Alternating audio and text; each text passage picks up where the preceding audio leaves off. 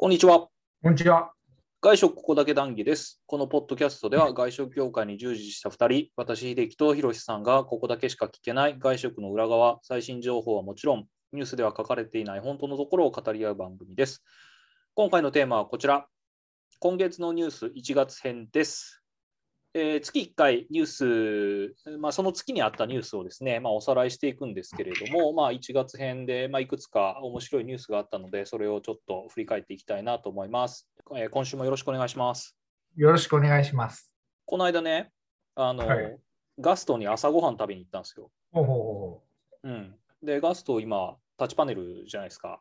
う。うんうん。あの、た注文、モーニング注文して、あの、ちょっとカスタマイズできたんですよ。ほうほうほうほで、あの、ドレッシング抜きっていうカスタマイズができて、う。うんうんええー、と思って、で、あと、卵両面焼きみたいほうほうほな、う。目玉焼きの、うんうん。もうどんどんあの自動販売機になっていくなと常々感じてるわけなんですけど、わかるわかる。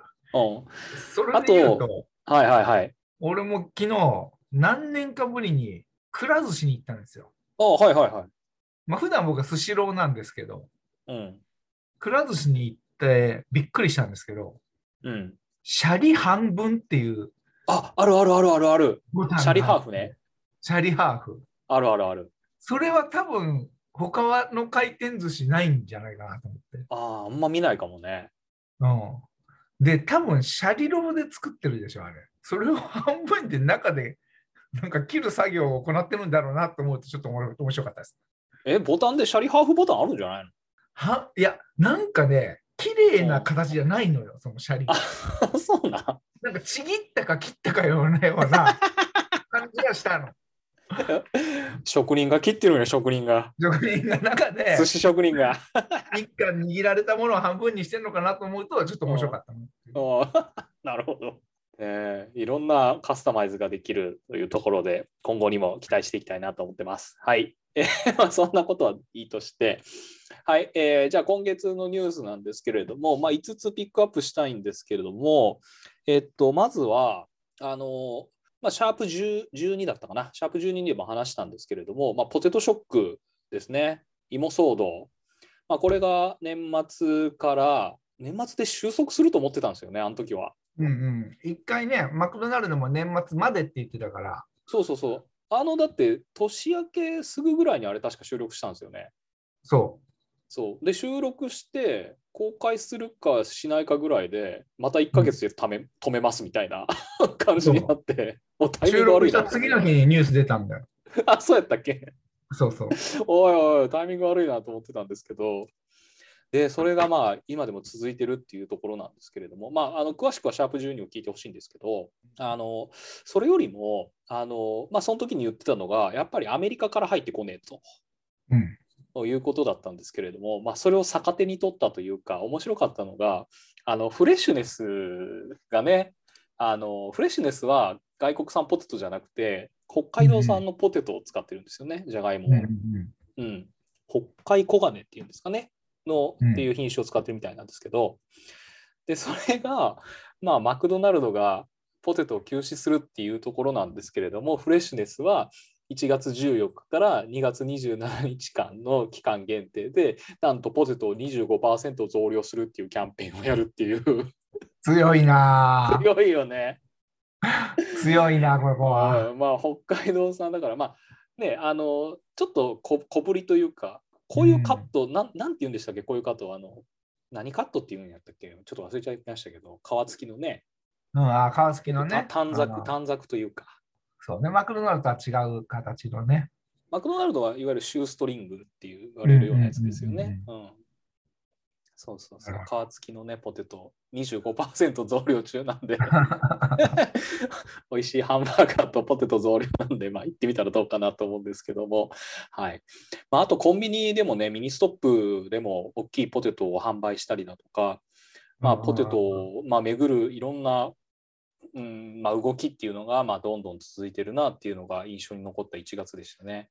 あはい。の、YouTube とか見てると、はい、あの、業務スーパーに、あの、マクドナルドと同じポテトが売ってるっつって、えー、うん、それがなんか 500g ぐらい、すごい大きな袋なのに、250円ぐらいだっつって。はいはいはい。で、なんか揚げるタイミングとか、この塩を使ったら、もう全くマクドナルドと同じポテトになるとか、そういう紹介は一気に上がってましたよ。なるほど。みんな、みんな、まあ僕らもそうですけど、ネタにして。今ネタにしてね、うん、やってるのは面白いですね。なるほど。まあちょっともうちょっとね、ポテト騒動は続きそうですけれども、うん、早く正常化してほしいなというところは思いますね。はい。で、えーっと、続いての話題は、これちょっとショックだったんですけど、これまあ年末ぐらいに一報が出たんですかね。うんうんうんあのフードパンダが日本から撤退しますっていうのが、えー12月の22日に発表されてます。はい。これ、フードパンダ、一応国内では、まあ、ウーバーイーツ出前館に次ぐ、まあ5位ぐらい。うん、5位ぐらい、まあ、トップ5に入るんですけど、フードパンダは。ただ、日本に参入して、日本に参入したのが20年の9月に参入したんですけれども、まあ、残念ながら、えーこの3月で撤退ですかね。なるほど。1年半しか持たなかったんだ。1年半しか持たなかったっすね。厳しいね。厳しいですね。うん。で、まあ、あの、フードデリバリーの市場っていうのは、まあ、大きくはなっているんですけれども、これ、あの、バリューズっていうところから出てるデータがちょっと面白いんですけど、あの、料理配達アプリの利用者数っていうのが、まあ、単月、11月分でちょっと出てたので、面白かったんですけど、あの、出前館とかウーバーイーツって、あの、月間500万人が利用してるんですよ。うん出前館で504万人、ウーバーイーツで498万人、まあ、ほぼ僅差ですよね。500万人前後っていうところなんですけど、えー国内5位のフードパンダは64万人なんですよね。なるほど。うんまあ、10分の1とまでは言わないですけど、まあ、かなり差が開いちゃってる。もうだから圧倒的二強なんですよね。なるほどね。うんまあ、もちろんそのメニューとか DD フードとかあるんですけども、そこもやっぱり100万人いかない。うん。うん、かなりのその出前館とウーバーイーツが、まあ、これもあの前お話もしましたけど、この2強になってるっていうのが、もうこれがね、どんどん続いていきそうな感じは、これからもしますね、やっぱり。しますね。うん。まあ、ただ、この2強も儲かってないという話ですからね。そうなんですよね。だから前も話しましたけど、出前館もクソ赤字ですもんね。クソ赤字なんで、まあ、だから、大手、どこも大手がバックについてるから、はい。資金ショートするってことがないと思うんだけど、こうパンダみたいにはい。あの資金ショートして撤退っていうところが、一つ二つまたポロポロ出てきて、まあ結局2強プラス、まあ、ディディとかはエリアを限定してるから、全国的にやってるんじゃなくて、まあそういうところでちょろっと残って、まあ固まっていくのかなという感じですかね。まあそうですよね。うんだってもう、基本一緒だったら別にウーバーイーツでいいよねってなっちゃうもんね。なっちゃうなっちゃう。だからもううん今、ただにのシェアの取り合いで、うん。で生き残ったところが、今度は多分値上げをして、うん。で、回収という流れだと思うんだけど、そうですね。うん、まあ、そうなっていくんだろうな。どこが生き残るかと。ではたまたその、そもそも出前とかその配達っていうのが市場として成り立つのかどうかすらわからないから、まあそうですね。行く末を見守りましょうというところです、ね。これもウォッチですね、これから。そうですはい。ねうんはい。了解いたしました。では次のニュースが、これ、こっからちょっとなんか面白いニュースなんですけど、え3つ目はですね、高級食パンブームに陰りというところで、高級食パン出だしたのってもう5年ぐらい前ですかね。そうですね。うん、そう5、6年前だと思うんですけど、ううんん、もうちょっと前かな。うん。そこからいわゆるその野上だとか、西川とか言われるような高級食パンブームがパラパラ出てきて、まあそれを後を追うように、いろんな食パン屋さんが 乱立してるんですよね、今。そうです。うん、まあ、さっき言ったように代表格は野上で、はい。現在260店舗、野上はあ、そんなにあるんだ、野上。うんまあ、全国的に出店してますね。結構な地方にもありますもんね、野上。地方にもあるし、もう本当に変な立地にもありますよ。まあ集客集客力があるっていうことなのかな、それは。まあ多分ビジネスモデルとしては、はい。まず食パン1本で勝負してるから、はい。設備投資もその一つの食パンを練る機械を入れるだけで終わりだよね。うん。で、店の大きさは販売所が本当に小さくて10坪ぐらいだと思うんですよね。10坪ぐらいだと思うん。おそらくあの駅中にあるようなところは実はそんなにはなくて、う。はい。ちょっと離れたところに出すから賃料も多分安くしていると。そうですね。うん、ううんん。でも多分それがわざわざりわざわざ食べに行くか、買いに行くだけの価値があるとされてるんでしょう。そうですね。だからビジネスとして成り立ってたんだが、乱立しすぎたと。まあ手出しやすいですもんね。まあそうですね。今言ったように投資もかかんないし、場所うんもどこどこでも行っちゃ失礼ですけど、うん。そうある程度融通も効くし。で、さっき言ったように、その野上とか銀座西川とかは、なんとなく本当に本物感があったから、はい。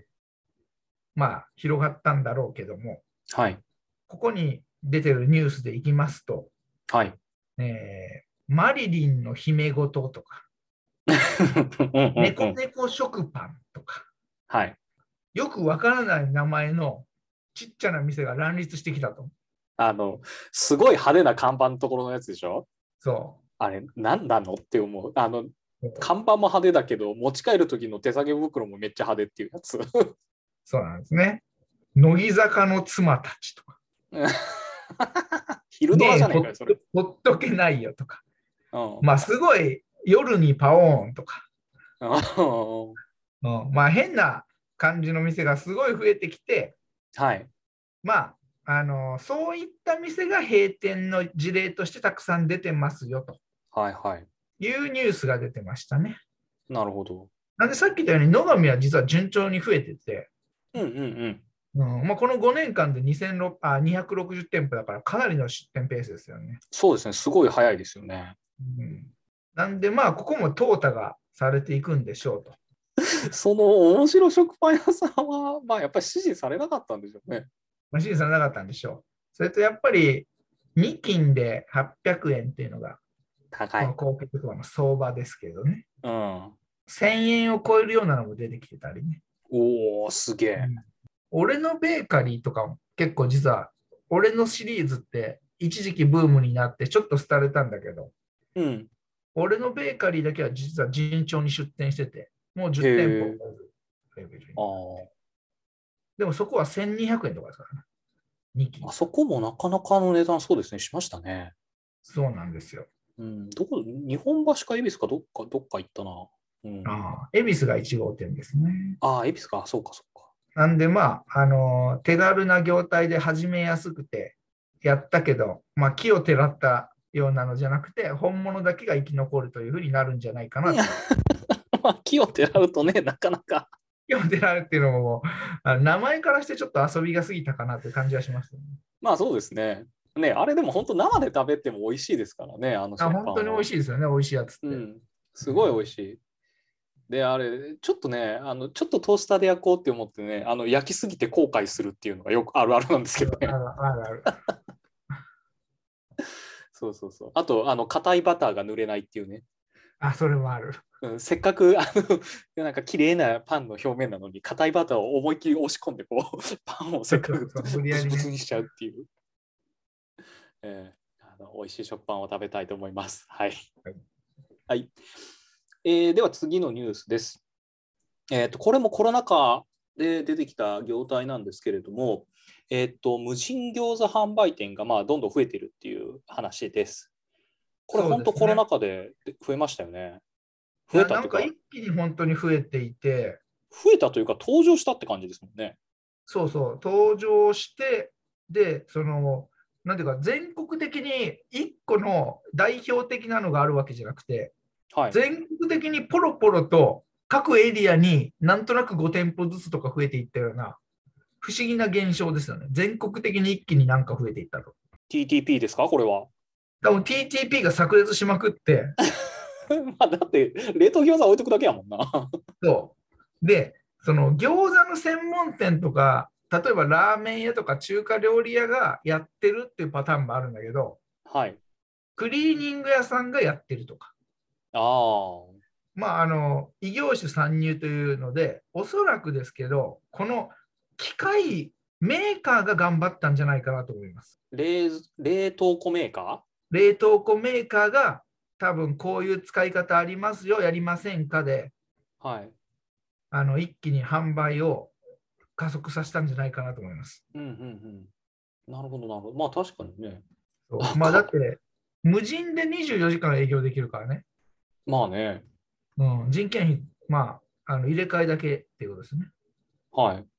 もうこれ出た時思い出したのが、うん、あの、田舎のなんか田んぼ道走ってると、あの、小屋にみかんとか野菜とかがおって、100円とかって書いて、お金はこのカゴの中に入れといてねみたいな、あれと一緒じゃんと思ったんですけど、うん。まあ、それがようやく時代が進化したと思えばいいんじゃないかなと。だってあれと一緒ですよね、本当に。一緒一緒。うん、でもこれがすごいのは、すごいというか、立地が結構商店街の中に一角としてあったりとか、はいはい。街中なんですよね。うん。うん。で、街中にありますよねうん。コロナでテナントがどんどん空いてるんだと思うんですよ。ああ、まあそうですね。うん、で、投資はこの冷蔵庫のとキャッシュレス決済のシステムさえ入れればいいから、はい。軽いし、はい。人かかんないし、うん。うん。とかまあ、不動産屋とかがやってる可能性もありますよね。空いてるんだったらそのままやっとけ。うん、確かに。できちゃうもんね。そうそうそう。なんで、ポロポロポロポロとできていて、はい。じゃあな何が需要があるのかと言われたときに、はい。こっから先は多分やっぱり餃子の力なんだと思うんですよ。消費者の側に立つと。まあそうですよね。だって買って焼いて食べたら美味しくなかったらリピートしないですもんね。そうそうそうそうそうそう。で、これがあのスーパーで買うような餃子と比べて、はい。まあ似たような値段。うん。うん、まあ、えっ、と、12個入りで300円とか200円とか、はい。このぐらいの価格帯らしいと。ええなんで、24時間やってるので、一人暮らしの人とかが、スーパーがもう閉まった時間帯に売れてるとか。はいはいはい。うんうんうん、という需要があるのではないかというところですね。まあ確かに夜遅くなってスーパー行ってもそんなに品数なかったらもうここで餃子買って帰ろうっていう心理はすげえわかります。うん。これは増えると思いますよ。餃子以外も餃出てくるかな？子以外も多分出てくると思いますね。これ唐揚げとか。唐揚げとか、だから冷凍系じゃないかな。だからあったかいものじゃないんでしょうね、多分。そうですよね。冷凍できるもんですよね。冷凍できるもの。何でもできちゃうじゃん。そうそう。で、多分それの冷凍技術が優れてる冷蔵庫を売り売ってると思うんですよ。うんうんうん。うんまあまあ手もかからなくて簡便だったらまあねもうちょっといきそうですねこれも。いやこれは多分あの餃子に限らずで言えばどんどん増えると思います。ヒロさんやったらどうですか、らえいや、これ僕はありなんじゃないかなと思います。副業でこれやったらどうですか？副業でこれはありなんじゃないかな。要はテナントの賃料さえ払えれば、まあ、どこまでペイできるかどうかわかんないけど、りていや、ありかなと思ってますね、これ。うん。ねえ通行料さえねしっかりあれば。通行料さえばいいんで、で、逆にね、あの、大きな店とか広い店っていうのが、実は賃料を安くしたいから、はい。一角を貸したいっていうニーズはあるんですよね。あるでしょうね。そう。でそこにちょろっと、例えば5万か10万とかで、そここに無人餃子機を置かしてくださいみたいな。だからどこでも置けると思うんですよね、これ。でもだから自動販売機ビジネスですよねこれ。そうそうそう、自動販売機ビジネスだから。うん。うん。ら自販機をだって置かしてください。あの賃料これだけ払いますっていうあれでしょ？そう。うん。まあ、広がる可能性はありますね、これは。うんじゃあ副業でやりますか。ぐらいであり得ると思います。これやりそうやな。やる人いるだろいると思いますね。うな。うん。なるほど。ちょっとこれも期待ですね。はい。はいじゃあ、えっ、と、今月最後のニュースです。えっ、と、純喫茶がなくなっているっていうあのニュースも入ってきてます。はい。まあ、やっぱりこのこれも、まあ、結局コロナ禍っていうことになっちゃうんですけれども、まあ、特にその、まあ、今まで、例えばまあ僕もそうですけれども、ちょっとお客さんと商談する、じゃあちょっとそこの喫茶店行きましょうとか、あのちょっとあの保育園、幼稚園あの送っていったから、ママさんたちがちょっとお茶飲んで帰るとか、うんあとは学生さんが勉強するとかっていうなんか昔ながらの喫茶店の風景っていうのがもう全然それがなくなっちゃって結局喫茶店で、えー流行ってるのはもう米田コーヒーだけみたいな話になってきてるんですよね。そう。えーっと、まず数字の話からすると、はい。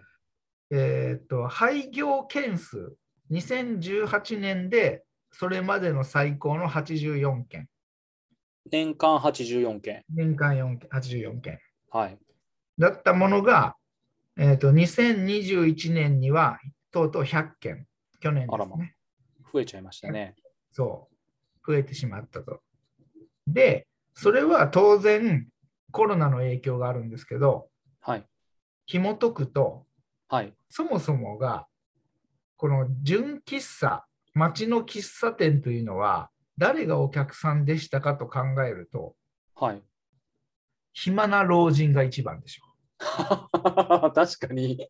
う。うん、地元の暇な老人が集まる場所だったけど、うんコロナで老人がそもそも、ままあ、家から出ない。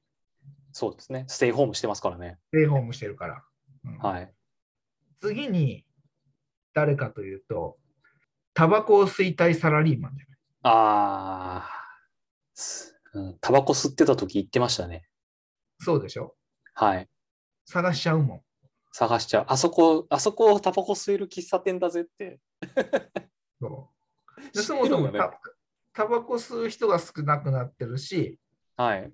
これもコロナでサラリーマンが街中で商談しなくなってるから、そうですね。うん、時間潰しという場所さえいらなくなったんだよね。はい。商商談場所っていうのもあったし、それに行くための時間潰しっていうのも需要がなくなったはい。はい。と。はい、で、なおかつ、米田コーヒーみたいな純喫茶潰しって言われてるんだけど、これな そんな言われ方してんの？うん。だって一緒じゃん、コンセプトが。一緒ですよ。うん、で、大手で、今までロードサイドばっかだったのが街中に出てきた。はい。とか、まあ、普通にドトールであるとか、大手カフェチェーンが街中に出てきて、どんどん潰れていったと。なるほど。うん。まあ、こういう歴史があるみたいですね。寂しいですね。寂しいでしょう、これは。ルノワールとかはどうなんですか？ルノワールは独自のポジションを築いていて、はい。えー出店こそないけども、東京とか、まあ、街中での商談場所としての地位を築いてますよね。うんうん。よく言ってましたもん。うん、なんかちょっと、その、いわゆるコーヒーチェーン店と比べると大人な雰囲気で、おっさんの雰囲気じゃないの？おっさんの雰囲気、おっさんの雰囲気。というのが、そのコーヒー一杯の値段がそこそこ高くて、はい。学生とか、ちょっと悪い客は来ないからね。そうですね。う。うんん。まあ、その独自ポジションを築いてると言えるんじゃないでしょうか。うんうん。それで大手で、まあ、コメダは、まあ、数字伸ばしてますけど、他の、例えば、ドトールとか、あと、まあ、純喫茶っていうと、あれかもしれんけど、まあ、ドトール日列の星のコーヒーとか、うん。あと、まあ、スタバはいけてるでしょうけど、サンマルカフェとか、あの辺ってどうなんですかね、えっと、利益で言うと、はい。スタバとコメダだけが買ってて、ああ。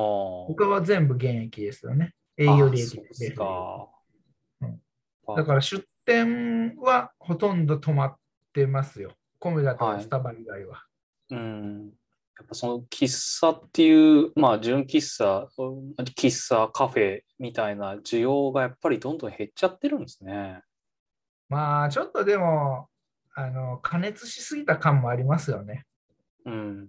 うん。コーヒーじ自体の需要は日本はどんどん右肩上がりですからね。えー、そうなんですか、うんコーヒー自体はそう。でも、街の喫茶店は減っている。減っていると。寂しい。うん。まあ、趣味程度にやってる人も含むんでしょうけどね。あまあ、もちろんそうですね。う。うんん。あ、それとやっぱ大きな理由でコンビニコーヒーっていうのが強いって書いてますね。あーまあ、確かにね、100円で、まあ、買えちゃいますもんね。うん。確かに昔って缶コーヒーしかなかったですもんね。